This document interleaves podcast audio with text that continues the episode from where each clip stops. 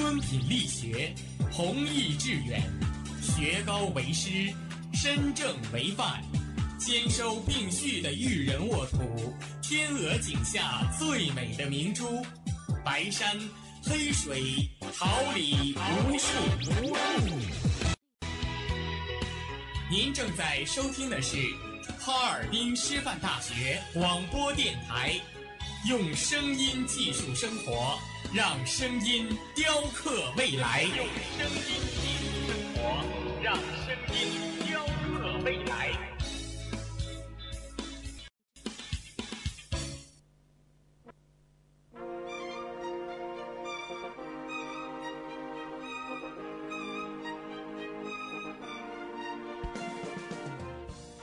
春华秋实，桃李不言。炫动之声，无限精彩。FM 七十六点二。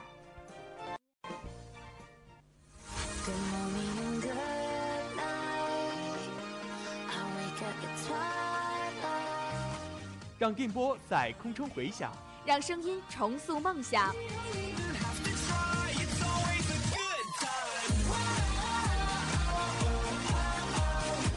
在青春的旅途上，用电波打破沉寂。在年少的岁月里，让声音尘封迷茫。我的快乐源泉，我的青春宣言。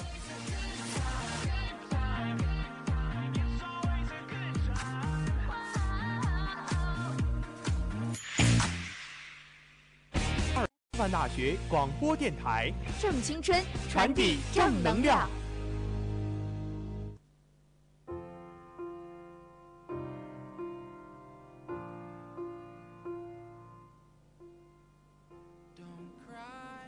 赛场直击，聚焦最新体坛快讯，风云博弈，竞技话题，为您播报争分夺秒的赛事。听我讲述运动背后的精彩。这里是调频七十六点二兆赫，哈尔滨师范大学广播台，每周三中午为您带来的体育新风尚。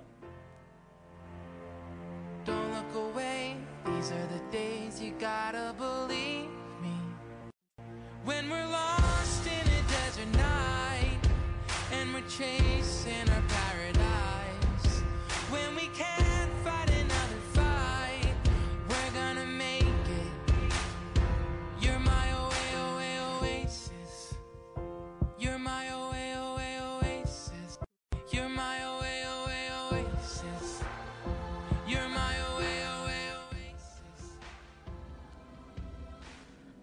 听众朋友们，大家中午好！今天是二零一八年的二月二十八号，星期三，农历一月十三。欢迎大家的准时相约，我是播音孙斌，感谢大家的准时守候。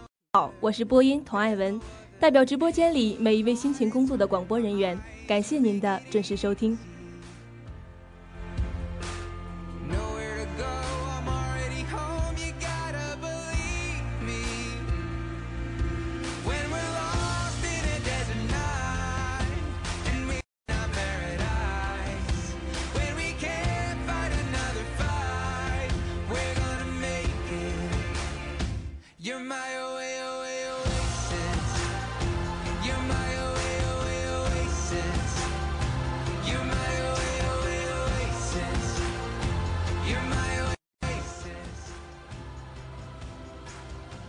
触碰体坛，大事小情，弘扬运动，至善至美，一切尽在赛事最前沿。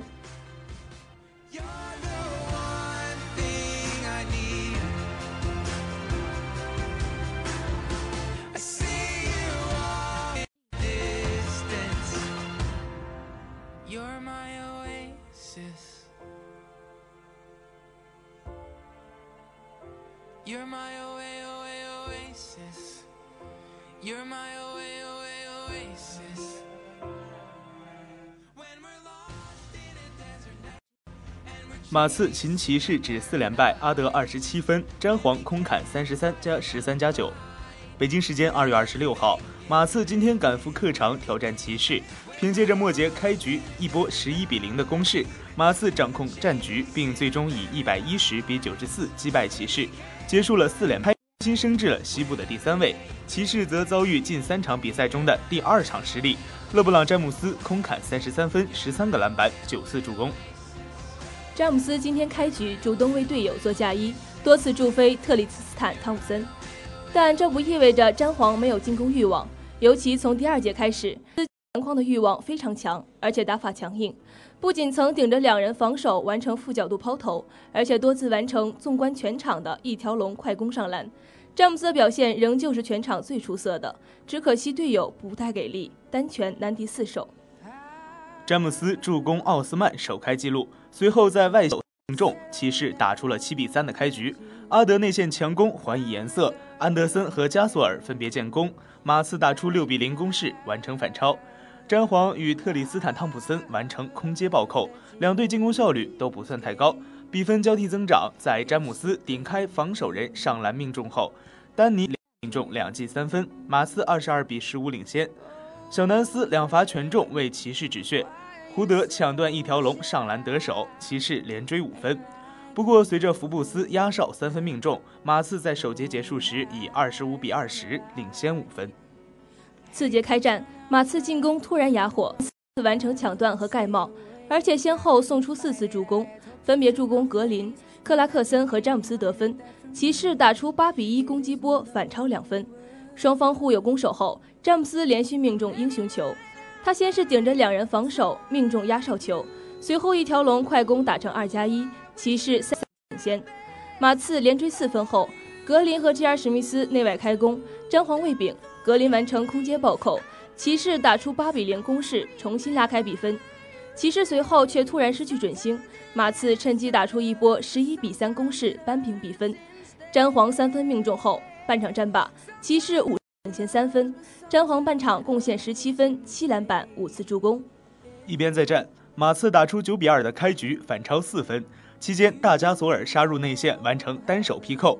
骑士暂停之后，由詹姆斯强攻篮下打破得分荒，可惜其他球员手感不佳，马刺将比分扩大至六十五比。关键时刻还得看詹姆斯，只见他再度上演一条龙快攻上篮，骑士六十三比六十九落后时，克拉克森先后命中三记三分，詹皇转身上篮得手，骑士打出十一比二的攻势，反超三分，七十四比七十一。丹尼格林回敬三分，福布斯跳投命中。三节结束后，马刺七十四领先。末节决战，骑士开局进攻感觉不佳，马刺则打出了七比零攻势，拉开比分。马刺八十三比七十四领先。暂停过后，科沃尔出现失误，穆雷快攻得手，大加索尔跳投得手，马刺取得十三分的领先优势。科沃尔底角命中三分，詹姆斯切入内线劈扣得手，骑士七十九比八十九落后十分。骑士进攻难有起色，詹皇咆哮裁判，还被吹罚技术犯规。科沃尔的三分曾帮助骑士将分差追至八分，但米尔斯很快回敬三分，骑士难以轰出有效的反扑攻势，最终以九十四比一百四。Regrets and mistakes, their memories made. Who would have known how bittersweet this would taste? Never mind, I'll find like you. I wish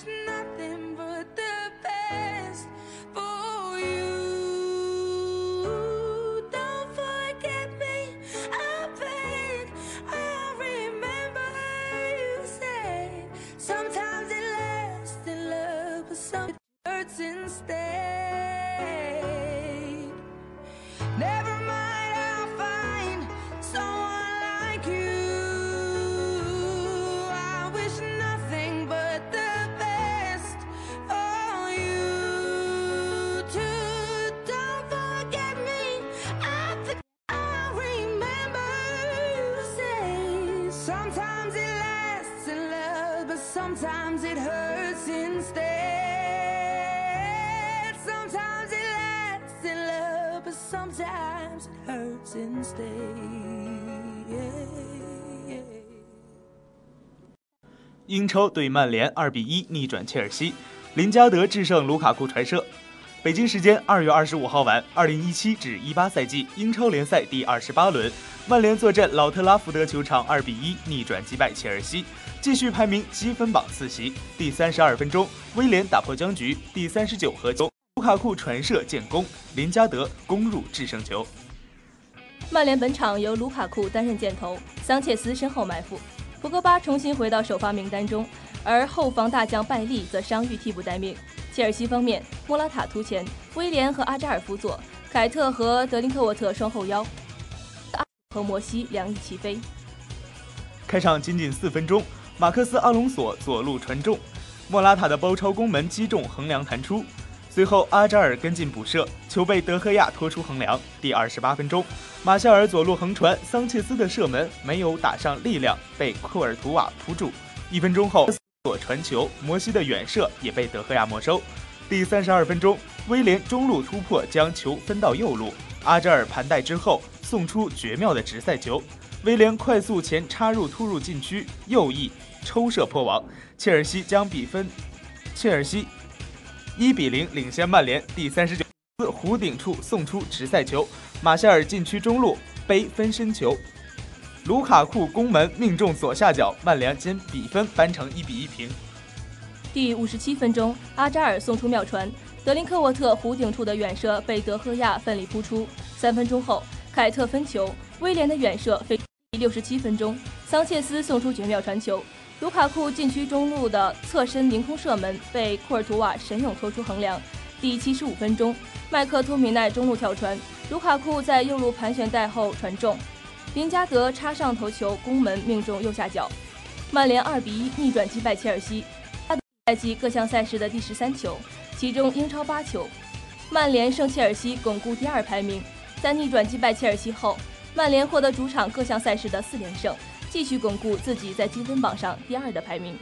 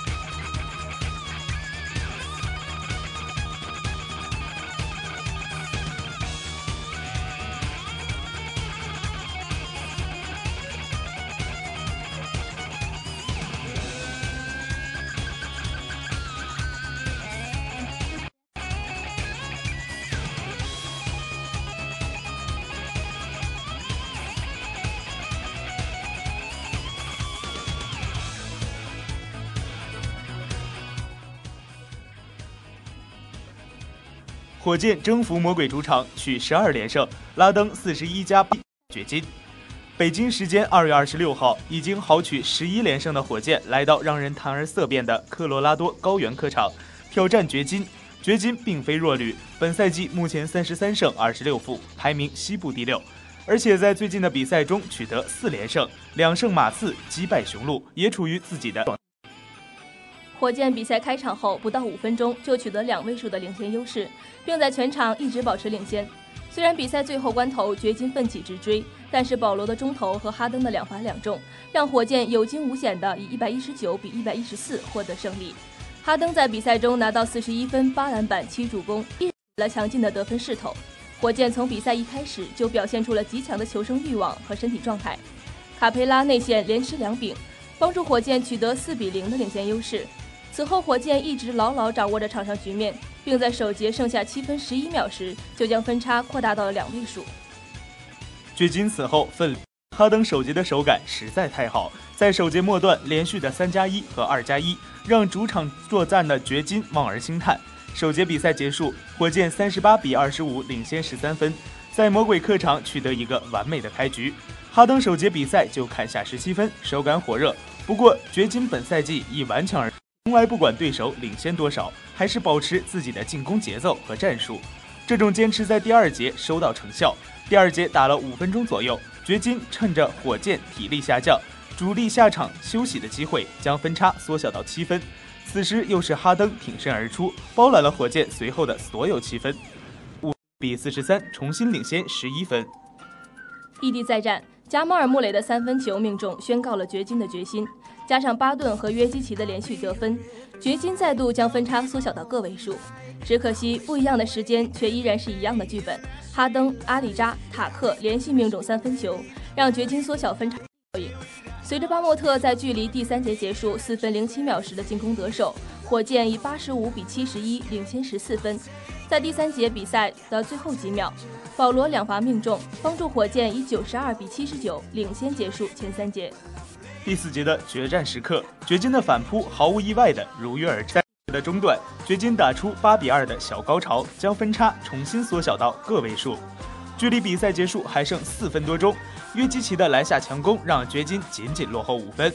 最后的两三分钟时间，火箭的分差几乎一直保持在四到六分的危险线。关键时刻，哈登显现英雄本色。分十七秒时，哈登两罚两中。三十秒后，哈登卷土重来，拿手的后撤步投篮得手，火箭重新获得八分的领先优势。剩余的四十六秒时间已经不够让掘金完成逆转，纵然使用犯规战术也是无济于事。最终，火箭客场一百一十九比一百一十四击破十二连胜。哈登是本赛季到目前为止的得分王，场均得分达到三十一点三分，也是本赛季唯一一位场均得分超过三十分的球员。哈登在首节比赛就砍下十七分，最终拿到四十一分、八篮板、七助攻，投篮二十中十一，三分十中六，罚球十六中。如今的哈登已经达到一个境界，哪怕在比赛中的表现没有那么惊艳，赛后一看数据统计，也往往是三十分或者四十分的得分。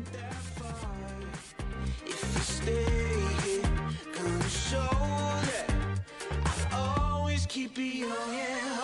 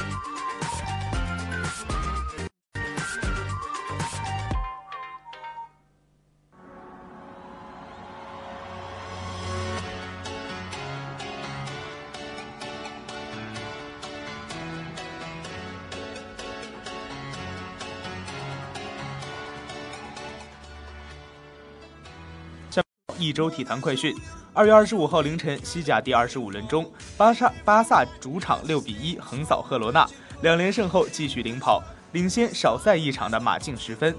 苏亚雷斯上演帽子戏法，并两度助攻，梅西两射一传，库蒂尼奥传射建功。二月二十六号，奇才坐镇主场，最终奇才以一百零九比九十四战胜七十六人。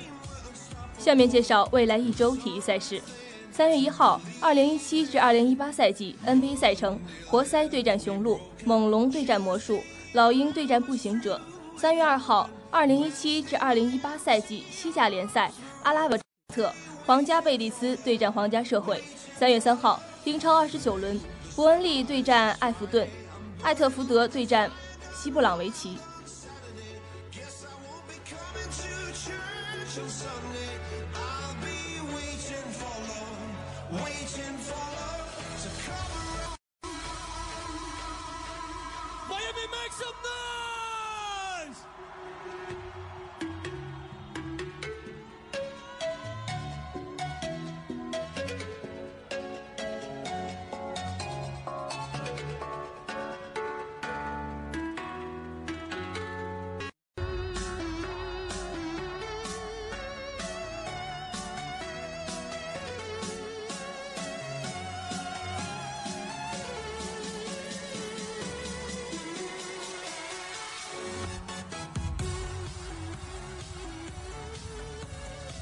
一种竞技，一一场比赛，一段传奇，挑战运动极限，追逐赢得喝彩，一切尽在体育百事通。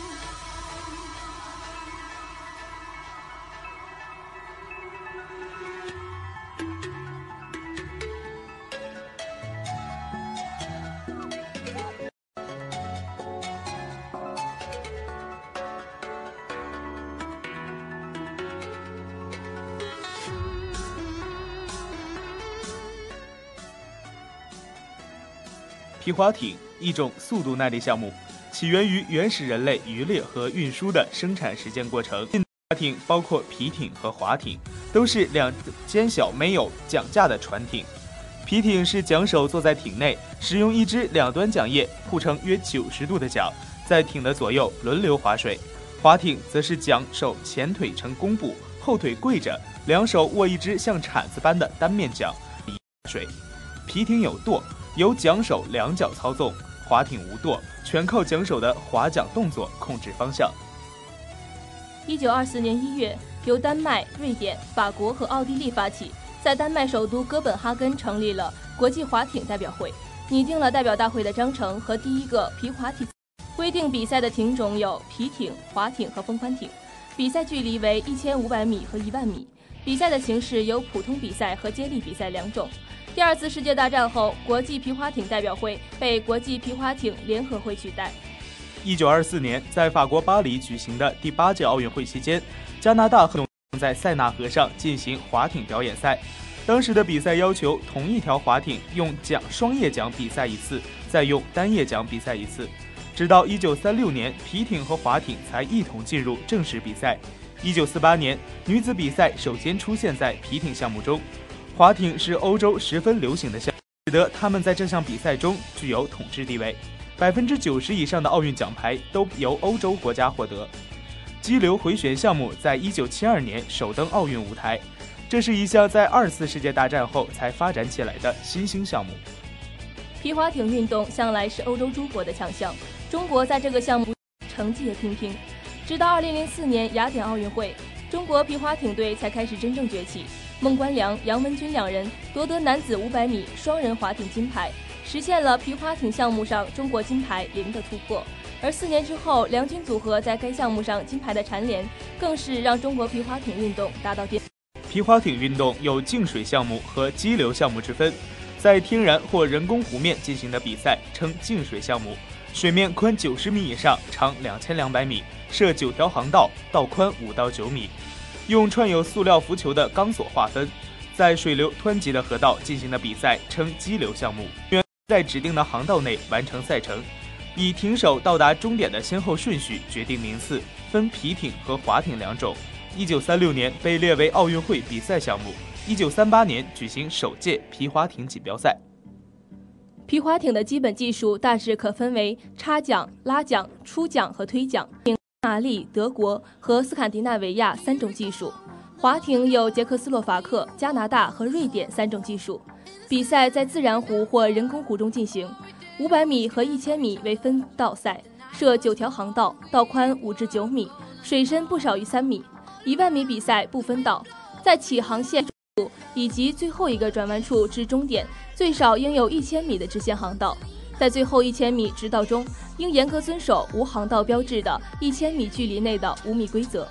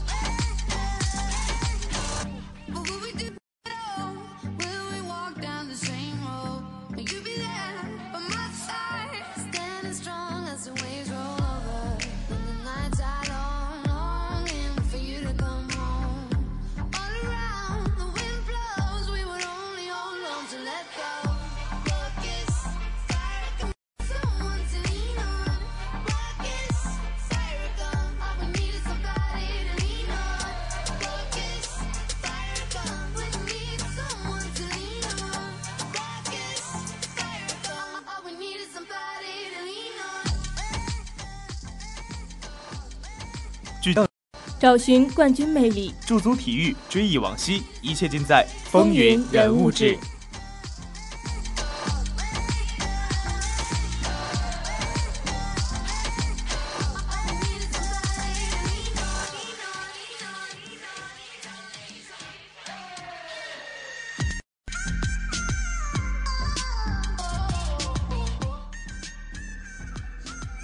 今天为大家介绍一位著名的中国男子短道速滑队运动员武大靖。一九九四年七月二十四号出生于黑龙江省的佳木斯市，短道速滑男子五百米世界纪录保持者、奥运会纪录者。二零零四年开始练习短道速滑，二零零七年进入江苏省短道速滑队。二零一八年的二月二十二号，平昌冬奥会短道速滑男子五百米决赛上。武大靖以三十九秒五八四的成绩打破世界纪录，强势夺冠，为中国赢得平昌冬奥会的首枚金牌。武大靖被电视屏幕上李佳军、杨洋等运动员在冰面上滑行的身影打动，决定要学习短道速滑。刚好佳木斯市有短道速滑的业余队，于是武大靖开始练习这一项目。二零一零年十一月，武大靖进入国家队。二零一一年九月，在全国短道速滑联赛长。五千米接力决赛中，武大靖代表吉东莞俱乐部队以七分零八秒五八二的成绩获得冠军。武大靖出生在黑龙江省佳木斯市一个并不富裕的家庭。十岁的他在电视里看到了李佳军、杨洋等在冰面上滑行的身影，深深为之吸引，并告诉自己，父母也非常支持他的决定，帮助他进入了佳木斯市短道速滑的业余队。后来表现优秀的武大靖进入哈尔滨训练，一个月六百元的伙食费，这对于当时并不富裕的武家来说，这是一个相当重的负担。除了伙食费，装备也要花不少钱，一双鞋加一副刀，加一个刀架，将近七千块钱。但懂事的武大靖从不乱花钱，也不跟其他的孩子攀比，就连冰刀也是有什么穿什么。除了经济上的支持外，武大靖父母也不忘在精神上给武大靖减压。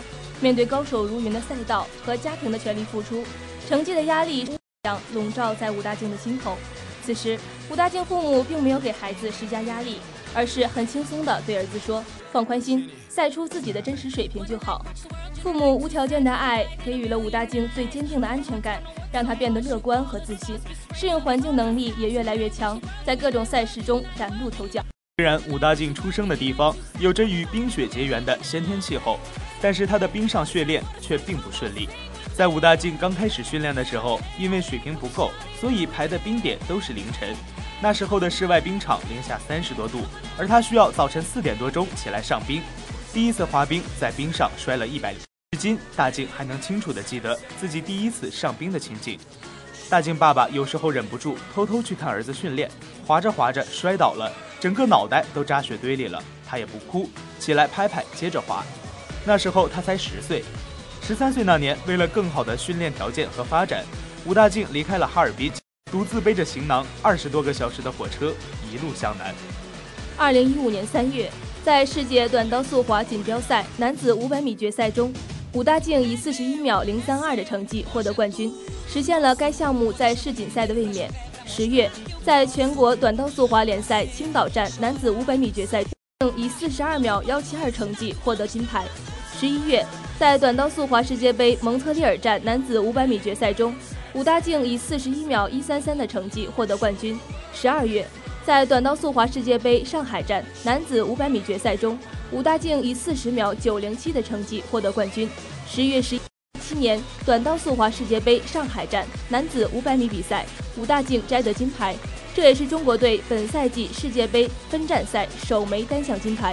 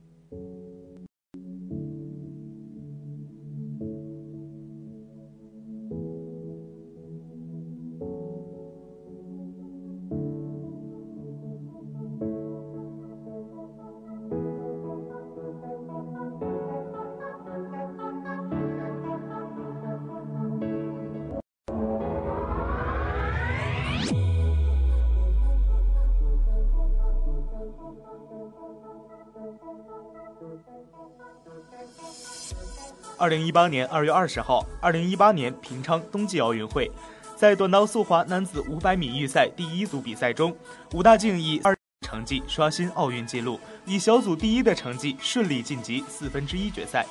在平昌冬奥短道速滑男子五百米决赛中，武大靖以三十九秒五八四的成绩打破世界纪录，强势夺冠，为中国赢得平昌冬奥会的首枚金牌。在平昌冬奥会短道速滑男子五千米，武大靖、韩天宇、许志宏和陈德全组成的中国队以六分三十二秒零三五获得亚军。你知道当一个让举国欢庆的奥运冠军有多难吗？难，在裁判不公正的。判决下赢得干干净净。在平昌冬奥会中，裁判总共给出二十次罚，而中国被判犯规次数高达十次，占据总犯规数量的一半。十天之内，半数国家对韩国进行投诉。国际滑联又发出声明：国际滑联不能对场上的决定做出任何评论，裁判做出的决定就是最终的决定，说你犯规就是犯规，不容许有半点反驳。那一下武大靖一骑绝尘，让其他国家的选手根本没有身体触碰的机会。解说员当场落泪，并说赢得干干净净。而武大靖在领奖时指了指胸口的国旗，示意我是中国人。赛后的发布会甚至直言说，在决赛场上，我想做好自己，想要拼尽全力，不想手和裁判留下机会。大家都知道武大靖夺冠了，却少有人知道，在本次的冬奥会上。武大靖的冠军之旅走得有多么曲折？一千五百米摔出赛道，一千米被判犯规，五百米抢跑。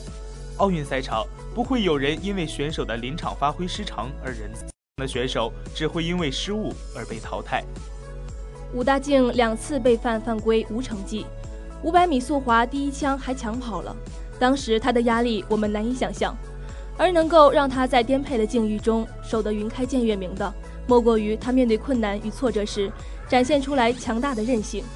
一位评网友评论说：“破除所有误解的方式，就是不放弃的，凭借自己的实力，赢得更漂亮。”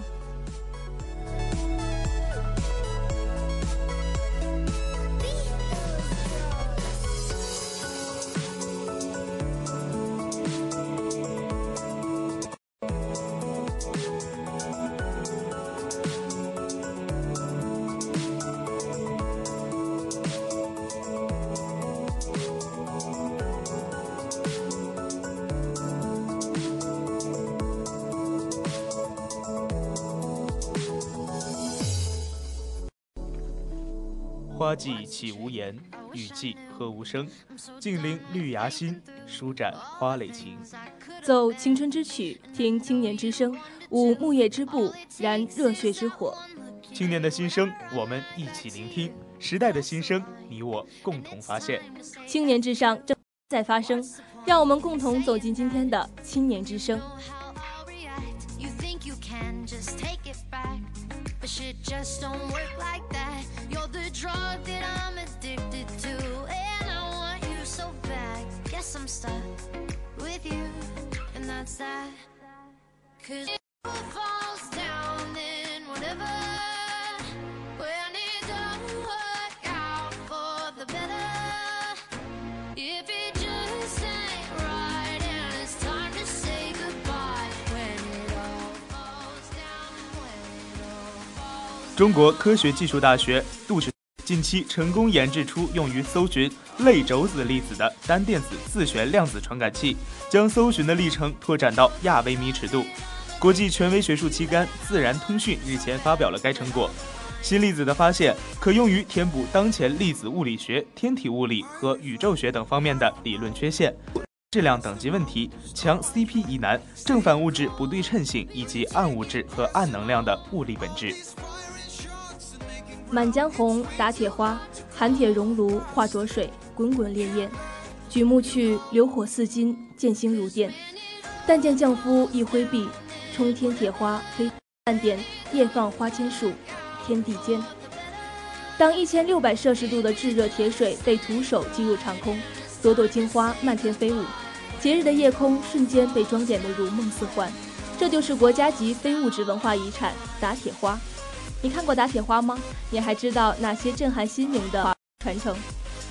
春节期间，一个名为“牵妈妈的手”的微视频刷屏网络。视频中，习近平主席牵着妈妈齐心的手陪她散步的画面令人印象深刻。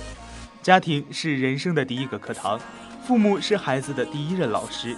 刚刚过完春节离开家的你，还记得爸妈身上的美好品格吗？家风如细雨，润物细无声。聊聊温暖的家风，传承故事，分享爸妈是如何言传身教，教会你做人的道理的。我们都知道，成为一名优秀的人民教师并不容易，不仅需要经过数年专业系统的学习，还要考取，且教师资格已并不再是终身制。但同样承担幼儿最初的文化教育、品德培养等重要责任的幼师资格制度却并不完善，从业门槛较低，无资格证明硬性要求等问题。导致幼师从业人员良莠不齐。小朋友们最初认知这个世界时，启蒙教育，在你心中，一名优秀的幼师从业者应该具备哪些标准与要求呢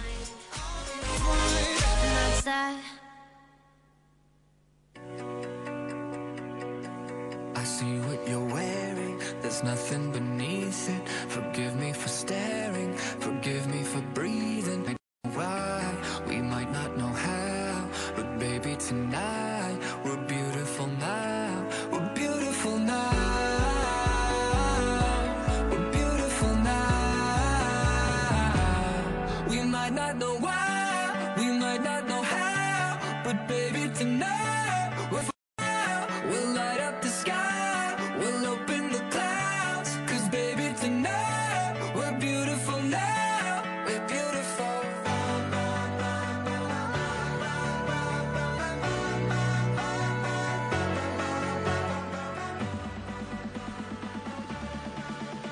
的赛事报道，品味最浓郁的体育风韵，体育新风尚，直击赛场风云的直通车，体育新风尚，网罗体坛快讯的风向标。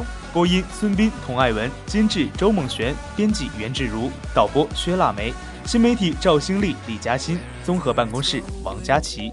感谢收听，我们下周不见不散。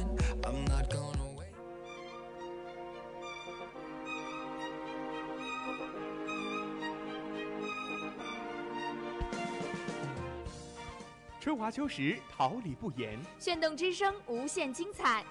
FM 七十六点二。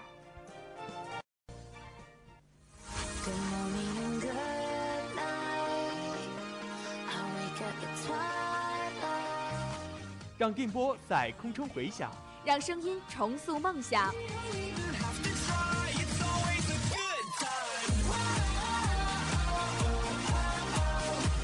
在青春的旅途上，用电波打破沉寂；在年少的岁月里，让声音尘封迷茫。我的快乐源泉，我的青春宣言。